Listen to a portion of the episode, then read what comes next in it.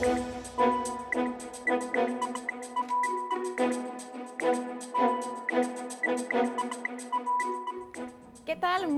Días, feliz viernes desde la capital de los Estados Unidos. Yo soy Paulina Chávez, hoy en sustitución de Gustavo Alegret. Bienvenidos a Club de Prensa, una emisión más en la que estaremos analizando los últimos desarrollos, las últimas noticias, lo que ha ocurrido en Latinoamérica y en el mundo. Y para ello contamos ya con la presencia de los más destacados analistas y corresponsales aquí en la capital estadounidense. En esta ocasión nos acompaña en primera instancia José Díaz Briceño, corresponsal del diario Reforma. Muy buenos días, Pepe. Muchas gracias, Paulina. Encantada de que estés con nosotros. Y también está Alfonso Fernández, periodista de la agencia EFE. Buenos días, Alfonso. Buenos días. Feliz viernes a ambos. Una semana de mucha actividad, de muchas negociaciones comerciales, de, elecciones, de desarrollos importantes en varias regiones del mundo. Vamos a arrancar, por supuesto, con una de las noticias más importantes, una contundente victoria del primer ministro Boris Johnson en el Reino Unido, una eh, victoria, pues bueno, que le da un gran mandato para enfrentar esta que era su principal promesa de campaña, su principal plataforma, la salida del Reino Unido de la Unión Europea. Así que, pues bueno, entramos a una fase en la que pues ya parecería que con los 364 asientos que ganó, en contraste con los 204 que se quedan con el Partido Laborista, pues están echadas las cartas. Parecería que ya es prácticamente pues inminente la salida del Reino Unido de la Gran Bretaña, Alfonso. Sí, eh, con la victoria de Boris Johnson, digamos que el divorcio con la Unión Europea eh, se concreta y hay una fecha estipulada. La última prueba que se había dado era hasta el 31 de enero. Eh, la mayoría aplastante con la que Boris Johnson se ha impuesto le da un respaldo para poder llevar a cabo esta salida que le ha dicho que hay que hacerla de una manera u otra, ¿no? Eh, hemos visto hoy, por ejemplo, los mercados han recibido eh, la noticia eh, positivamente, ya que por fin, ¿no? después de más de un año de discusiones, incluso desde 2016, cuando hubo el voto del referéndum, esta incertidumbre constante, con prórrogas, con aplazamientos, con votaciones en el último momento, con purgas internas dentro del Partido Conservador, al menos el, el panorama se despeja y lo que está claro es que yo creo que ambas partes, tanto Bruselas como Londres, eh, creo que han recibido con un cierto alivio eh, la noticia, porque por lo menos ya está claro cuál es el curso a seguir. Ahora, digamos que queda la, parte más compleja, ¿no? que son los, los detalles a la hora de firmar este divorcio y quién se queda con qué. ¿no? Sí, se parecería como que ya por fin hay un panorama claro en, medio de toda la incertidumbre que ha venido arrastrando el Reino Unido desde el referéndum de 2016, pero también es cierto que de alguna forma pues ha estado clara la intención de salir de la Unión Europea, pero efectivamente en lo que ha fallado han sido los detalles. Pepe, ¿por qué es diferente en esta ocasión? ¿Por qué pareciera como que ya hay una, una ruta más clara? Sí, de entrada hay que, hay que ubicar que lo que se vivió anoche es una cuestión histórica, eh, no, es un, no es algo de menos y tiene muchísimos significados para distintas cuestiones, desde la política británica interna como por sus consecuencias para el, eh, el ambiente mundial eh, del comercio, ¿no? Es, sin duda en esta parte más amplia el fin de una época. Eh, se cree que básicamente eh, la decisión final de que el Brexit se, se concrete es el fin de, esta época de liberalismo amplio eh, que empezó después de la Segunda Guerra Mundial. Y ahora, ¿qué esperanzas hay de que ahora sí se concrete y por qué no se ha logrado? Pues básicamente uno tiene que remitirse a estos debates increíbles en torno al llamada, a, la, llamada frontera de entre las dos Irlandas, que no se podían poner de acuerdo eh, ni Europa ni Gran Bretaña. Y Boris Johnson hay que reconocer que eh, tuvo un buen olfato político para convocar esta última elección. El público británico está saturado de las elecciones, ha habido cuatro procesos en los últimos dos años y claramente eh, el señor Johnson apostó a decirle a los electores, lo que e, esta elección es sobre Brexit. ¿Nos quedamos o nos vamos? Pregúntenle a Jeremy Corbyn eh, qué quiere hacer, quedarse o irse. Y la posición de los laboristas fue totalmente, pues, eh, muy poco definida y ni siquiera ellos tenían la posición de salir. Los, que tenían eh, esa bandera eran los liberales demócratas, que eran, digamos, el partido más hacia la izquierda, que no tuvo una buena noche, pero en ese punto eran a la izquierda, ¿no? Son más de centro en temas económicos. Pero entonces eh, el Partido Laborista de Jeremy Corbyn no se pudo presentar con una alternativa clara, a diferencia de lo que eh, Johnson sí presentaba. Ya resolvamos esto de una vez por todas. Y es así como todos los estratos de clase trabajadora del norte eh, de Inglaterra se fueron directamente con, con Johnson para decir, empecemos a salir y punto. Sí, es una recomposición eh, histórica, como tú bien mencionas, del panorama político, porque incluso el Partido Conservador gana en distritos, pues tradicionalmente más afines al Partido Laborista, lo que también, bueno, en las primeras lecturas que se le ha dado a estos resultados, pues podría ser que complicara la negociación de un posible acuerdo comercial porque efectivamente pues estos sectores trabajadores no estarían tan a favor de negociar un acuerdo eh, tan abierto, tan liberal como en primera instancia lo pudiera haber planteado el primer ministro Boris Johnson o como sería su, intención. ¿Qué, sigue en esta fase? Eh, bueno, yo creo es que, eh, digamos, yo esto lo interpreto un poco como una especie de que el trampismo se está extendiendo a nivel internacional, ¿no? La victoria de Boris Johnson para mí es una victoria y ayer el propio presidente Trump lo celebraba en Twitter, que es su gran eh, su gran escaparate de referencia. Eh, lo que está claro es que Boris Johnson, que viene de la élite conservadora, ha defendido un, mensaje que se enmarca, digamos, con la postura del presidente Trump, de un proteccionismo eh, marcado, en este caso por la ruptura con la, con la Unión Europea, y apropiarse, como bien decías, de esto del norte de Inglaterra, ¿no? que había votado de manera mayoritaria y por décadas a los laboristas, de repente han dado el salto, ¿no? saltado la talanquera y se han pasado a, votar a, la élite de Oxford y Cambridge. ¿no? Esto es algo que desde el punto de vista británico yo creo que tiene nada más de uno con los pelos de puntas desde anoche. ¿no? Pero es algo muy similar a lo que ocurrió aquí con, con el presidente Trump, ¿no? que se llevó eh, de repente y de manera insospechada los votos de los trabajadores que siempre habían sido de los demócratas. ¿no? Yo creo que esta parte se está reconfigurando, como bien decía Pepe, eh, yo creo que sí que, que, se puede decir que es el fin del liberalismo económico como el, uno de los ejes que se habían marcado desde el final de la Segunda Guerra Mundial. Eh, el presidente Trump quiere, ya ha dicho que quiere negociar un acuerdo gigantesco, como siempre dice de manera hiperbólica, con, el Reino Unido, ¿no? Pero vamos, también el Reino Unido está por ver en qué acabará, porque los escoceses, de nuevo, han ganado un, número considerable de, escaños y ellos siempre han planteado su vinculación con la Unión Europea. Entonces, eh, no es de extrañar que las tensiones entre Escocia eh, e Inglaterra se vuelvan más, más eh, tensas en el futuro y no tenemos muy claro qué va a ocurrir por ahí. ¿no?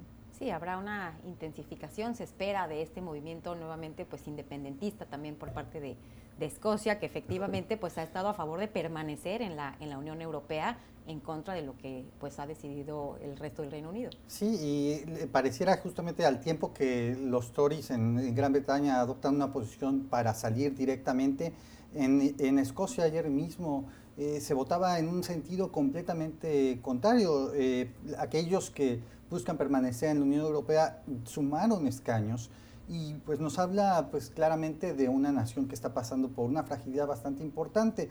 Hay muchísimas complicaciones para llegar a un referéndum de independencia una vez más por parte de los escoceses, pero no sería impensado eh, imaginar que pudiera llegar a ocurrir. Y dado, y dado este momento, pues eh, no, es, no es descabellado, como se ha visto en la prensa durante las últimas horas, pensar en que Escocia finalmente se vuelve una nación independiente. Incluso, yo tengo amigos irlandeses que ayer estaban jugando con la idea, diciendo, me prometían, en 10 años seremos una sola Irlanda, de que Irlanda del Norte se separaría y estaría junto con eh, Irlanda.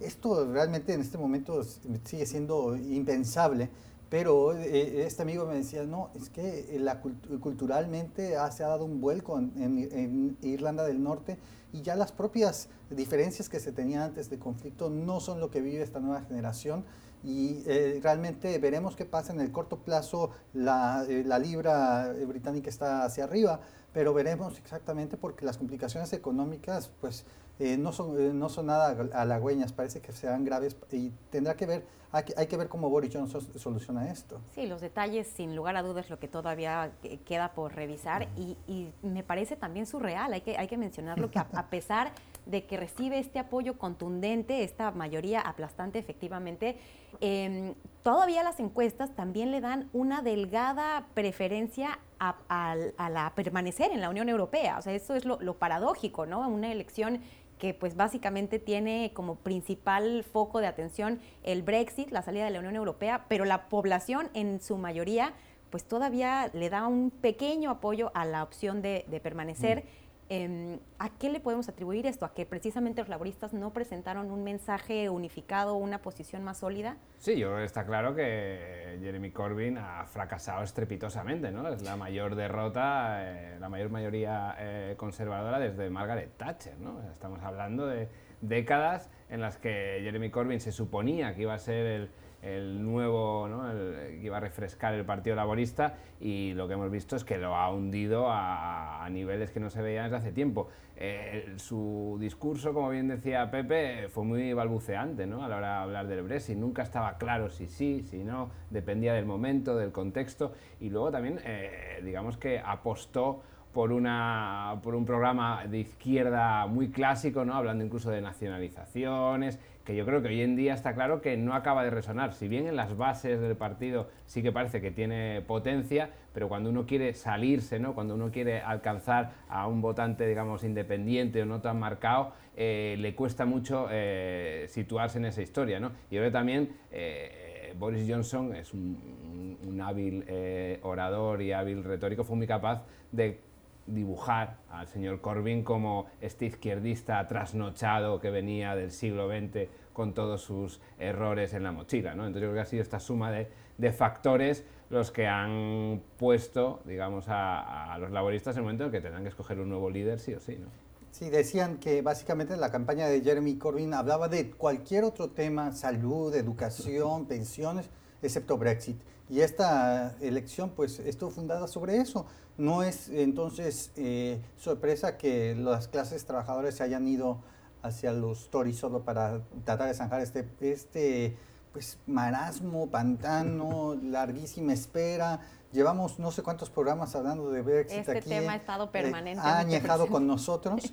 Y, y, realmente, si nosotros estamos así, imaginemos este, los votantes británicos eh, y veremos exactamente qué, cuál es el tipo de asociación que finalmente tendrá eh, la Unión Europea con, Gran Bretaña. Es, eh, es inaudito pensar que vaya a haber una desconexión total, porque también los vínculos de relación, por ejemplo, de Irlanda, Irlanda del Norte e Irlanda son muy cercanos.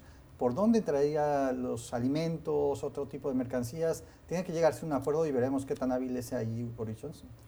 Pues sin duda, me temo que este tema seguirá presente aquí en la mesa de Club de Prensa. Vamos a seguir analizándolo conforme vayamos conociendo pues más detalles sobre la implementación de, este, de esta votación histórica y bueno, de esta posible salida o ya prácticamente inminente salida del Reino Unido de la Gran Bretaña, eh, de la Unión Europea. Y bueno, seguimos hablando de elecciones porque aquí en Estados Unidos también ha sido un proceso largo que todavía se extenderá durante buena parte del próximo año. Los demócratas siguen avanzando en su proceso para seleccionar al aspirante presidencial que estará enfrentándose al presidente Donald Trump en las elecciones del 2020. Hay todavía muchos candidatos en el, en el campo y pues bueno, se han anunciado en las últimas horas eh, nuevas fechas para que estos aspirantes demócratas pues intercambien sus ideas en debates que se llevarán a cabo en diferentes ciudades, en diferentes estados, estados clave, en donde se llevan a cabo pues las, las primeras elecciones primarias de este largo, larguísimo proceso eh, y que se suman, bueno, a los encuentros que ya han tenido los aspirantes presidenciales se han encontrado en cinco ocasiones y se encontrarán nuevamente la próxima semana. Hasta el momento han calificado el vicepresidente Joe Biden, la senadora Elizabeth Warren, el senador Bernie Sanders, el alcalde Pete Buttigieg, la senadora Amy Klobuchar, el multimillonario Tom Steyer y el, entre, el emprendedor Andrew Yang, un empresario que también ha tenido pues cierto éxito. Pepe, eh, ¿Cómo ves esta, este largo proceso de elección, de selección del candidato demócrata? No podemos esperar que haya pues cierto desgaste y cierta confrontación que los debilite al momento de enfrentarse al presidente Trump? Em, sí, eh, muchos piensan que este gran abanico de candidatos que suman más de 15 todavía eh, es demasiado y no ayuda a sentar un mensaje frente al presidente Trump que todos los días está insistiendo eh, sobre el tipo de campaña que quiere seguir, muy clara en términos de inmigración, eh, muy clara en términos económicos, muy clara en términos de comercio, y los demócratas están en esta, eh, como dicen en inglés, soul searching, ¿no? ¿Cuál es lo que realmente tenemos en, en, el alma? que tendremos este progresismo de la izquierda, un centrismo ¿Qué exactamente ocurrirá? ¿Se, se, podrá esperar el votante hasta las, primeras, hasta las asambleas eh, de Iowa para decidir? Eh, es realmente, eh, muchos dicen que de acuerdo con las elecciones en Gran Bretaña ya tendrían que tomar una, básicamente una decisión lo más pronto posible y agruparse para hacer frente justamente a este aislacionismo. Pero a mí eh, me llama la atención que son toda esta serie de debates donde se espera todavía una, un intercambio de planteamientos, no se espera que llegue un rey ya ungido al primer debate en Iowa, eh, que también me llama la atención de que hay un debate, el tercero, en Las Vegas. Eso habla justamente de la creciente importancia del suroeste estadounidense en estados como Nuevo México, Arizona y la propia eh, eh, Nevada, que a pesar de que tienen muy pocos eh, electores en el colegio electoral, sí tienen altas poblaciones de origen latino que determinan pues básicamente las primarias en algunos estados claves, incluso en lugares como Virginia, ¿no? Entonces me parece eh, interesante, es falta un camino todavía por recorrer, pero entre, los, entre que los demócratas se deciden a ser gente de centro o gente de ultraizquierda, parece que pierden tiempo. Sí, todavía hay posiciones muy encontradas. Hay un, hay un gran espectro, digamos, de, de, opiniones, de ideologías, y todavía no se perfila un, un, candidato sólido. Por momentos pensamos que es el vicepresidente Joe Biden, que está arriba en las encuestas. Por momentos pensamos que es Elizabeth Warren, que, que le, le, saca un poco de ventaja en, en diferentes ocasiones. Eh, Alfonso, ¿qué, ¿crees que verdaderamente se pueda perfilar un solo candidato? Eh, que no llegue de, en una posición débil a enfrentar al presidente Trump después de todos estos encontronazos, digamos, en los que se contrastan sus posiciones respecto al sistema de salud, respecto a la seguridad fronteriza, respecto a la economía. Eh, ¿Saldrá un candidato fortalecido o piensas que puede salir un candidato débil de, estos encuentros? No, yo creo que el gran riesgo y la gran preocupación entre los demócratas es eh, que el candidato que eventualmente sea escogido llegue muy, muy dañado y muy, digamos, fatigado después de, todo este, de todos estos meses de eh, interminables debates y campañas. ¿no? Eh, yo creo que a estos hay que añadir que no hemos mencionado a Michael Bloomberg, ¿no? el ex eh, alcalde de Nueva York y que, digamos, una de las fortunas más grandes de este país y que ha anunciado hace unas semanas su candidatura y desde luego lo que va un poco a, a plantear o a disputar el trono de, de, la moderación de entre los demócratas a Joe Biden. ¿no? Entonces yo creo que este va a ser un, problema bastante serio. Eh, creo que Biden hasta ahora se veía bastante cómodo siendo la voz de la moderación, de la experiencia, de la veteranía, y con la llegada de Bloomberg, además una persona con un bolsillo bastante cargado que no va a tener problema para enfrentar el, costoso eh, viaje electoral, eh, va a haber problemas en ese lado, ¿no? En el lado, digamos, de la eh, izquierda más progresista, ya veíamos como los discursos de Warren y Bernie Sanders a veces parece una cacofonía, ¿no? porque dicen prácticamente lo mismo. ¿no? Yo creo que eventualmente por ese lado tendrán que confluir a ver cuál de los dos se mantiene como más potente para encabezar ese ala izquierdista. ¿no? Yo creo que eh, se va a llegar a la convención con estas dos alas enfrentadas, eh, los moderados y los, y los izquierdistas. Y yo creo que este es el escenario que al presidente Trump más le gusta, ¿no? porque sería eh, llegar con la oposición dividida. ¿no? Entonces, yo creo que esta es el gran, la gran preocupación y es una preocupación cada vez más plausible, ¿no? viendo cómo está evolucionando el curso de los acontecimientos, aunque es verdad que ahora empieza el circo de verdad, ¿no? Con Iowa, Nuevo Hampshire, etc. Yo creo que hay una, una, cuestión, todo el mundo habla sobre cómo no se reconstruye la coalición Obama, ¿no? Eh, que tenía a los progresistas, a los votantes de color, a, los, a, la gente un poco más mayor, a los centristas, y que se logró combinar. Pero hay un problema aquí real, carisma. Y eso es algo que tenía Obama, que en este momento ni el señor Buttigieg ni el señor Sanders tienen para agrupar a tantas, a, tantas clientelas. Hay que decir, Michael Bloomberg llega con mucho, eh, mucho dinero, llega con mucha fuerza para atraer a los moderados, tanto republicanos como eh, demócratas de centro, pero también con una poca experiencia en la arena política.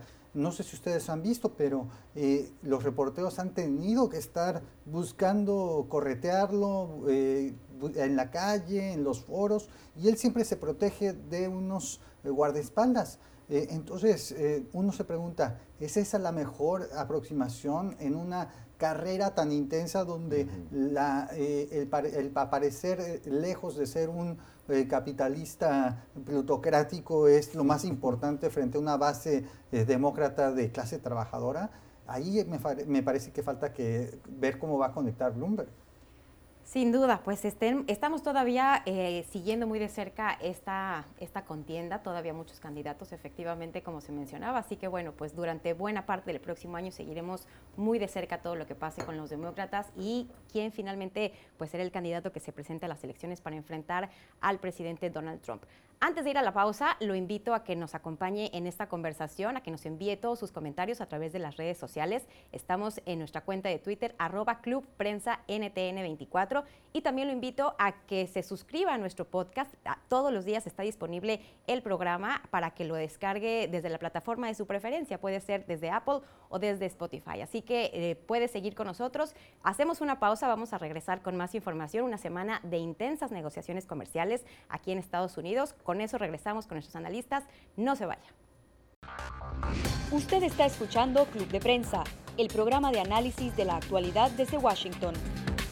Club de Prensa dirigido por Gustavo Alegret en NTN 24, el canal de las Américas. Véalo de lunes a viernes por nuestra señal internacional. Pídalo a su cable operador.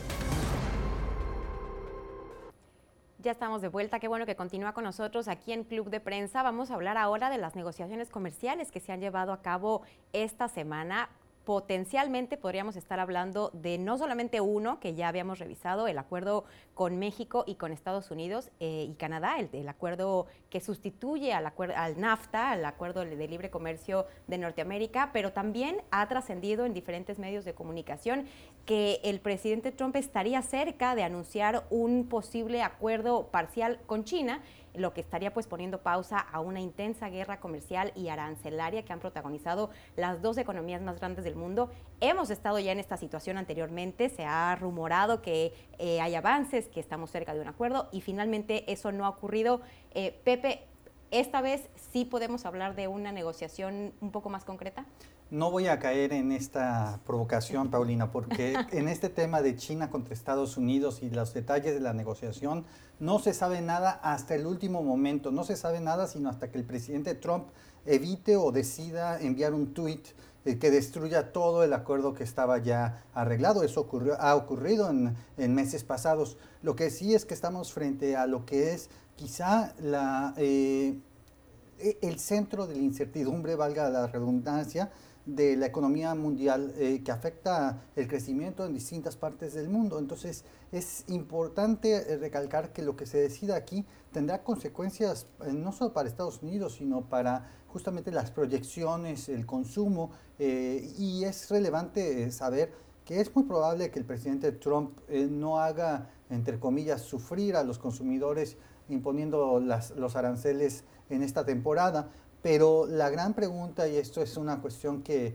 eh, los demócratas, los republicanos se hacen en el Capitolio, es si el presidente Trump cede aquí, es finalmente los problemas estructurales que China ha presentado como el robo de eh, propiedad intelectual, las eh, medidas extrañas en la frontera y otras que la manipulación de su moneda, eh, todas estas llegaron para quedarse. Es un momento importante, definitorio de cómo se logrará. Se dice que a lo mejor el presidente Trump decide quitar alguna, algunas eh, eh, aranceles, pero dejará otros como una especie de condicionamiento a, a, que China cumpla con medidas estrictas de pues apretar más en la cuestión de propiedad intelectual, por ejemplo.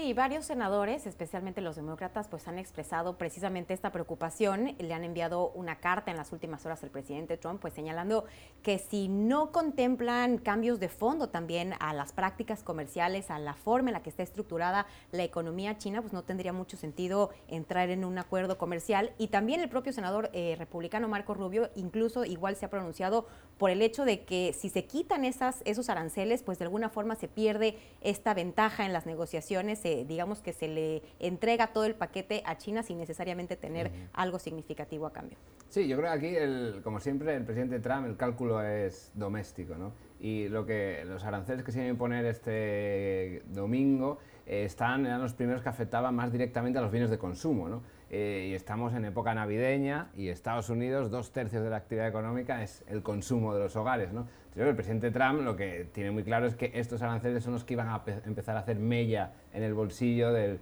consumidor. ¿no? Entonces, creo que lo que ha planteado dentro de su, eh, como él llama, el arte de la negociación, eh, digamos, es eh, anular estos aranceles del fin de semana para, a cambio, obtener un aumento de compras agrícolas por parte de China, que son, paradójicamente, uno de los sectores más dañados y que son gran parte de sus votantes, especialmente en el medio oeste. ¿no? Yo creo que este acuerdo es entre la grandeza que él siempre vende del mejor acuerdo, el más grande, el más importante, eh, lo que realmente está logrando es un acuerdo parcial, eh, pequeño, no quiere decir que no sea ambicioso, pero dado el tamaño del volumen de intercambio entre Estados Unidos y China, eh, sí que es significativo. ¿no? yo creo que esto se puede interpretar más bien en un cierto pragmatismo por parte del presidente Trump, ¿no? algo que no le hemos visto hacer muy a menudo pero yo creo que aquí en esta cuestión, asumiendo además que hay elecciones el próximo año, eh, lo que está es tratando de obtener, lograr el mal, menor y al menos eh, arrinconar en cierto modo a Pekín. ¿no? Hay que decir, como bien decías, que en el Capitolio eh, la crítica a China, digamos, es bipartidista. ¿no? Es uno de los pocos temas en los que republicanos y demócratas apoyan de manera rotunda al presidente Trump. Entonces yo creo que aquí eh, el presidente está haciendo una lectura interna, doméstica y, perfectamente legítima dado que estamos eh, a puertas de año electoral. ¿no? De cara al futuro ya se verá cómo, cómo, funciona y hoy veremos las bolsas subiendo disparadas, ¿no? que es otra de las cosas que al presidente siempre le gusta llamar la atención de que eh, vuestros planes de retiro, hablando a los estadounidenses, están ya por las nubes. ¿no? Supongo que para algunos más que para otros. Entonces, ¿podemos decir que el presidente Trump necesita más este acuerdo que los chinos? Yo creo que, eh, yo creo que ambos países han, reconocen que ha habido golpes directamente a sus economías Nadie puede decir que aquí salió eh, pues bien planteado. los demócratas sí eh, difieren un poco del presidente Trump en tanto creen que esta, eh, esta pelea se debe haber dado de una manera más multilateral y no solamente de una manera directa como el presidente Trump planteó. y pues básicamente hablando justamente de que al inicio de todo su mandato Trump se peleó comercialmente buscó pues, sancionar a Canadá, a México, sus principales aliados comerciales, pero, pero sí, el presidente Trump tiene una necesidad política de no arrastrar este conflicto demasiado también, viene un año electoral, eh, pero sí es importante que si los, los, problemas de fondo no se solucionan, los demócratas van a tener una base pues, para las elecciones, es decir, ya vieron cómo, pues, cómo no, no entrega resultados el presidente Trump, ¿no? Es cierto también una cuestión, es muy probable, como ya se vio hasta este, hasta este mes de octubre, que hasta el mes de noviembre, perdón, que México termine siendo el principal socio comercial de Estados Unidos por primera vez en la historia. Esto pues superando a Canadá y superando a China, justamente por la baja en el comercio que hubo derivado de estos, de estos aranceles. Entonces, eh, es interesante ver cómo se van reacomodando las piezas y cómo las cadenas de suministro no necesariamente quedan en el aire, sino se van adaptando hacia otros países. Y es, y es, importante recalcar también que en este mismo sentido, pues contrasta esta incertidumbre que todavía se tiene con el acuerdo comercial con China, con lo que sí ocurrió esta semana, que fue finalmente el aval de los demócratas al Tratado México, Estados Unidos y Canadá, el TEMC, como se le conoce en español, el USMCA, una de las también pues más significativas, más representativas promesas de campaña del presidente Trump. Él desde un principio dijo que iba a renegociar el NAFTA, el, el acuerdo de libre comercio de Norteamérica, y pues después de meses y meses de negociaciones, de desencuentros, de encuentros, de, que no había mucha certidumbre, pues finalmente se aprueba el, tratado, o bueno, los cambios propuestos a los, al, tratado. Los demócratas dieron su visto bueno, también respaldados por el apoyo que le dio pues, los sindicatos y, buena parte de su base electoral. Y esto pues en México ha sido muy bien recibido. Pepe, tú has seguido muy de cerca todas estas negociaciones comerciales.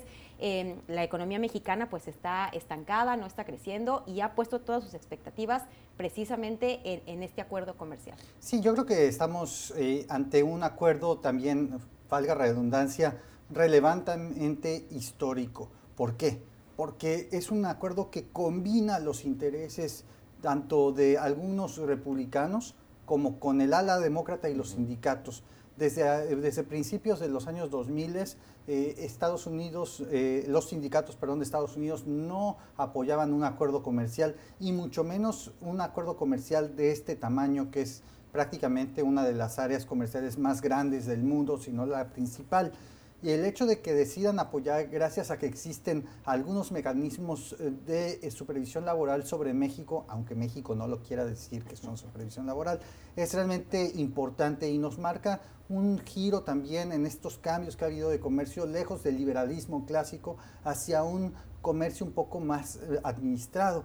Hay que decir, sin embargo, que en México, a pesar de tener esta gran presión para obtener una para dar una concesión a los demócratas en esta cuestión de la supervisión laboral, que como sabemos les importa mucho para su base electoral trabajadora. Eh, México, dentro de todo lo que, de, esta fuerte presión para lograrlo, porque como bien dices, México necesitaba certidumbre, eh, logró encontrar un mecanismo un tanto heterodoxo de crear unos paneles para la supervisión de las elecciones dentro de los sindicatos y de los contratos colectivos de los sindicatos mexicanos. Eso es algo completamente nuevo en México y básicamente también del lado mexicano ancla un proceso de transformación de, los sindicatos que habían sido de las instituciones mexicanas que más habían tardado en dar un giro hacia la democracia. Eh, como sabemos, el sector laboral mexicano ha estado controlado básicamente por eh, unos sindicatos fantasma que se le llaman, eh, se le llaman que forman unos contratos de protección arreglados, los, los trabajadores mexicanos muchas veces no saben ni siquiera quién es su líder y ahora con estas vigilancias que establece Estados Unidos se reafianza la reforma laboral que fue aprobada este año en México para que ese tipo de prácticas se destierren. Muchas veces uno se pregunta, eh, ¿es benéfica o no la colindancia, la vecindad, la asociación con Estados Unidos? Depende quién lo tome, pero aquí forzaron a los empresarios mexicanos a ser más limpios en su tipo de contrataciones. Muy brevemente, Alfonso, antes de ir a la pausa, eh, ¿será un salvavidas para la economía mexicana esta ratificación? Eh, desde luego, dada la situación de casi naufragio del último año, ¿no? La recesión era evidente y los últimos planes que había sacado el presidente López Obrador, de inversión e infraestructura, eh, no parecían estar a la altura de las necesidades, ¿no? yo creo que el gran eh, México hemos visto como fue el, gran eh, seducido, ¿no? por alguna manera, en este, en este tratado y al que más prisa tenía por firmarlo. Eh, Estados Unidos, digamos que el presidente Trump también lo tenía, pero los demócratas tiraron un poco por su lado. Entonces yo creo que para AMLO es, es un elemento fundamental de cara un poco a, a, ganar un poco de margen y de oxígeno ante el próximo año que se amenaza también complicado, ¿no? dado que América Latina va a estar en, prácticamente va a cerrar con recesión este año. Bueno, tan es urgente para la economía mexicana que el Senado incluso ya ratificó estos cambios, así que están avanzando con gran velocidad. Aquí en Estados Unidos, el líder de la mayoría eh, republicana en el Senado, Mitch McConnell, ha señalado que los abordará hasta el próximo mes de enero. Hacemos una pausa, regresamos con más información, seguimos analizando los temas de la actualidad internacional aquí en Club de Prensa. No se vaya. Usted está escuchando Club de Prensa el programa de análisis de la actualidad desde Washington. Club de prensa dirigido por Gustavo Alegret en NTN 24, el canal de las Américas. Véalo de lunes a viernes por nuestra señal internacional. Pídalo a su cable operador. Continuamos con más información aquí en Club de Prensa. Vamos ahora a Nicaragua porque Estados Unidos ha dado a conocer en las últimas horas que ha impuesto sanciones al hijo del presidente Daniel Ortega, a Rafael Antonio Ortega Murillo, por presunto lavado de dinero y corrupción. Esta no es la primera vez que ocurre esta designación por parte de Estados Unidos en contra de funcionarios y parientes del presidente nicaragüense. Pepe, estas, este anuncio, estas sanciones que han sido impuestas, ¿tendrán algún efecto significativo en la situación que se vive en, Nicaragua? Bueno, llevamos también mucho tiempo, ya este, más de un año justamente de este tipo de protestas eh, que han desatado justamente originalmente por una cuestión eh, concreta económica, pero que se ha derivado en una, una amenaza para el régimen de, Ortega. Hay que decir, este es el segundo hijo del señor Ortega que es eh, sancionado por la eh, por el Tesoro estadounidense que se le congelan los bienes, se le prohíbe hacer transacciones con personas, se dice que tenía dos compañías, bueno, que tiene, maneja dos compañías claves para la economía nicaragüense, una que maneja, digamos, el combustible, eh, al menos una buena parte del combustible que se maneja en, Nicaragua. Eh, pero lo que hemos visto es que durante todo este periodo donde se ha sancionado incluso a la esposa de Ortega, la señora Rosario Murillo, también vicepresidenta, es que la represión se ha eh, duplicado, no necesariamente ha terminado, más de 300 muertos en las calles por estas protestas. Eh, no se ve como algo que, un evento que pueda transformar eh, justamente el estatus en el que está Managua. También hay una crisis económica en Nicaragua y quizá a lo mejor esa, esa última parte será algo que le fuerce más que las propias sanciones del exterior. Alfonso. Sí, eh, lo que se plantea aquí, como bien decía Pepe, es el segundo hijo al que se sanciona, su esposa Rosario Murillo también ha sido sancionada, varios altos cargos, eh, el jefe de la policía, etc.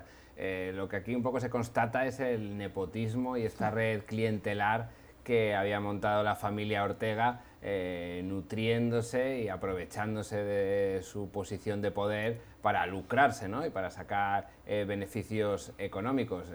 una de las empresas que controlaba el hijo era la, distribuidora de combustible en el país ¿no? y de gas, por lo que está claro que la capacidad de aprovecharse los recursos del país eh, era bastante evidente. El otro aspecto, eh, cada vez que viene un tipo de sanciones a Nicaragua, un poco lo que queda patente es la soledad del pueblo nicaragüense en esta situación actual y en la Latinoamérica del momento. ¿no? Eh, como bien decía Pepe, ha habido 300 muertos, unas represiones más sangrientas eh, que se recuerdan y el régimen de Ortega, más allá de estas sanciones del Tesoro, eh, yo creo que no ha visto estar en peligro su, continuidad y los llamados a elecciones prontas no, tienen visos de concretarse. ¿no? Entonces yo por lo creo es que Nicaragua es un caso bastante triste y no se le ve una solución a corto plazo. A la vez es que sus vecinos no están en una situación muy eh, positiva y no tienen un poder de acción para poder intervenir ahí, ¿no? El caso de El Salvador, de Honduras, eh, México está centrado en, sus propios problemas con Estados Unidos. Eh, yo creo que Nicaragua no, no, se le ve una salida y es algo bastante, como bien decía, bastante triste ante la situación de, de indefensión que viven los nicaragüenses y luego la cuestión económica, que ya encadenan varios años de caída y de recesión económica sin que se vea una luz al final del, del camino. ¿no? Este tema de, las sanciones es una de las herramientas de las que más frecuentemente echa mano el gobierno de los Estados Unidos para presionar a algunos países. Lo hemos visto incansablemente innumerables veces en el caso de Venezuela, en el, en el caso de, Turquía, en el caso de todos los países con los que la administración del presidente Trump tiene algún tipo de problema. Em, lo hace muy frecuentemente, pero pareciera que en el terreno, en, la práctica, en los hechos, pues no tiene mayor impacto. Entonces, mm. eh, podemos esperar ahora resultados diferentes de una práctica que ya hemos visto que lo único que hace en algunas ocasiones mm. es pues seguir agravando la situación económica o la, situación de las personas. No, yo creo que en este caso es un mensaje político que manda Washington, ¿no? Y luego el hecho de prohibir o congelar los bienes o transacciones financieras tiene su cierto impacto debido al dólar ¿no? como la, moneda de intercambio global o de moneda dura que se, que se puede recurrir a ella. ¿no? Pero a la, práctica, como en el caso de Venezuela, si estas sanciones no van acompañadas de un plan diplomático y político importante, no quedan en nada. ¿no? Son pequeños arañazos, pero que al, régimen lo dejas, digamos, intacto. Por lo que yo creo que aquí o, alguien más se, entromete en la cuestión y se implica de manera decisiva. El caso de la OEA también eh, no, no, es que no haya hablado, pero lo ha hecho de manera muy suave, sin apenas contundencia y parece que está un poco desbordada por la, situación en otros países más, más grandes y parece ser que eh, más dignos de atención que, Nicaragua. Bueno, vamos ahora a Brasil, porque también en las últimas horas, pues noticias sobre la salud del presidente Jair Bolsonaro. Se presentó eh, ante algunos reporteros quienes le empezaban a cuestionar el hecho de que tenía eh, lo que parecía como un parche en la oreja y él, el, presidente Bolsonaro pues reconoció que, venía de eh, pues hacerse algunos estudios en los cuales le removieron un lunar y pudiera ser que tiene cáncer de piel. Pepe, a mí me sorprende que un presidente pueda jugar con el condicional en materia de salud. A mí no me parece que ayuda para nada el que diga pudiera. Eso es pues, un afán de controlar, digamos, el ciclo noticioso, porque ante una cuestión sumamente importante, o sea, un cáncer puede ser dañino dependiendo de exactamente el tipo y el lugar donde se encuentra y el estado, pero que un presidente solo lo salque así de una manera tan chabacana me parece pues, lamentable. Ahora, hay que decir, eh, después de esa declaración entiendo que el señor Bolsonaro dijo, acusó a los medios de exagerar la noticia y de calificarlos como fake news. Entonces, es todo, perdimos, digamos, unas 8 o unas 12 horas discutiendo algo que en el inicio pareciera que era grave, después él dice que no, y ahora queda pues estas aguas turbulentas donde nadie sabe exactamente cuál es la verdad. Quien quizá provoca estas verdades a medias el propio señor Bolsonaro. Sí, pudiera ser que él mismo pues le quiere restar importancia, no quiere mandar ningún tipo de incertidumbre, etcétera, pero sí ciertamente pues como que da información a medias y finalmente, y luego dice, pero estoy muy bien de salud, eso no, pero canceló un viaje, o sea, hay una suerte de información contradictoria. Sí, yo lo que hablamos antes también es el, el, trampismo como virus que se extiende por todo el planeta, ¿no? Y en este caso, en cualquier momento que hay un problema, Bolsonaro recurre a, a la primera página del manual y ya ni siquiera lo dice en, en, portugués o en, fake news, ¿no? Es como la la frase recurrente para salir de cualquier descalabro. ¿no? En este caso yo creo que, como, decía, como comentabais, eh, debería plantearse una cuestión mucho más transparente. ¿no? La situación, la salud del presidente es algo importante que debería desvelarse, sea o no sea motivo de, que haya un cáncer o no haya un cáncer, ¿no? pero tiene que haber un aperturismo y una cierta transparencia.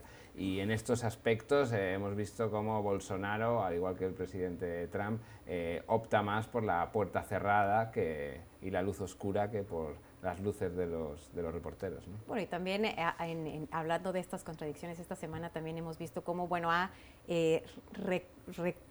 digamos, en, el, en, su posición respecto al nuevo presidente de Argentina, que en primera instancia pues había una ruptura total, ahora parece que también pues ya empieza como a, acercar las posiciones, a dejar abierta la posibilidad de tener un encuentro. No, eso especialmente cuando es el gran socio de, de, Brasil, ¿no? Entonces un poco es, yo creo que es el calor del momento, la reacción, pero luego la, la realpolitik se impone y la realidad es que tú no puedes de repente quitar de un brochazo a tu vecino porque eh, hayan escogido un presidente que sea eh, de la, del ala ideológico opuesta al tuyo. ¿no? La realidad es que tienes que mantener la,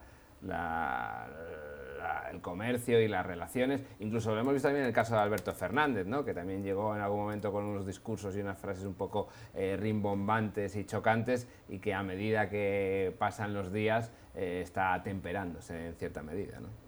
Hacemos una pausa, vamos a seguir por supuesto muy de cerca este tema y todos los demás que tenemos en la agenda internacional. Continuamos con más Club de Prensa. Volvemos. Usted está escuchando Club de Prensa, el programa de análisis de la actualidad desde Washington.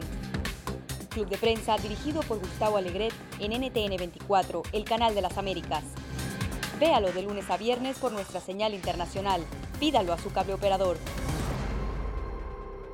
Continuamos con más información aquí en Club de Prensa. Hoy es viernes, es momento de otorgar la mala semana, nuestra tradicional sección de los que eh, cuando concluyen las semanas aquí en la capital estadounidense. Alfonso, ¿a quién le das la mala semana? Eh, poca sorpresa, eh, Jeremy Corbyn, como hablábamos al principio, la derrota de los laboristas ha sido escandalosa y algo no visto en décadas y yo creo que es una lección no solo para el laborismo en, en el Reino Unido, sino para la izquierda aquí en Estados Unidos y en, otros lugares acerca de la importancia de tener un mensaje claro, definido y saber muy bien a quién te estás dirigiendo ¿no? y no eh, utilizar discursos generalistas que a veces acaban siendo demasiado vaporosos. La opción predecible, sin lugar a duda, era una muy mala semana para Jeremy Corbyn. Pepe. Una pésima semana para la primera dama Melania Trump aquí en Estados Unidos porque básicamente se volvió la reír eh, de, mucha, eh, mucha gente, dado que ha sido y ha impulsado esta campaña de, en contra del acoso cibernético, el ciberbullying eh, de los adolescentes, esta campaña que se llama Be Best, sé mejor. ¿Y por qué se volvió un reír? Pues porque el presidente Trump, la principal carga que ella tiene, pues se lanzó en contra de la más conocida adolescente quizá del planeta en estos momentos, Greta Thunberg que justamente fue nombrada una, eh, la persona del año por la revista Time. ¿Quién puede ser más ciberbuleador que el propio presidente Trump? Bueno, pues ahí está la elección de la mala semana de nuestros analistas, Melania Trump y Jeremy Corbyn. Hasta aquí llegamos con esta emisión de Club de Prensa. Muchas gracias por habernos acompañado. Que tenga un extraordinario fin de semana. Yo lo espero en una próxima emisión. Hasta entonces.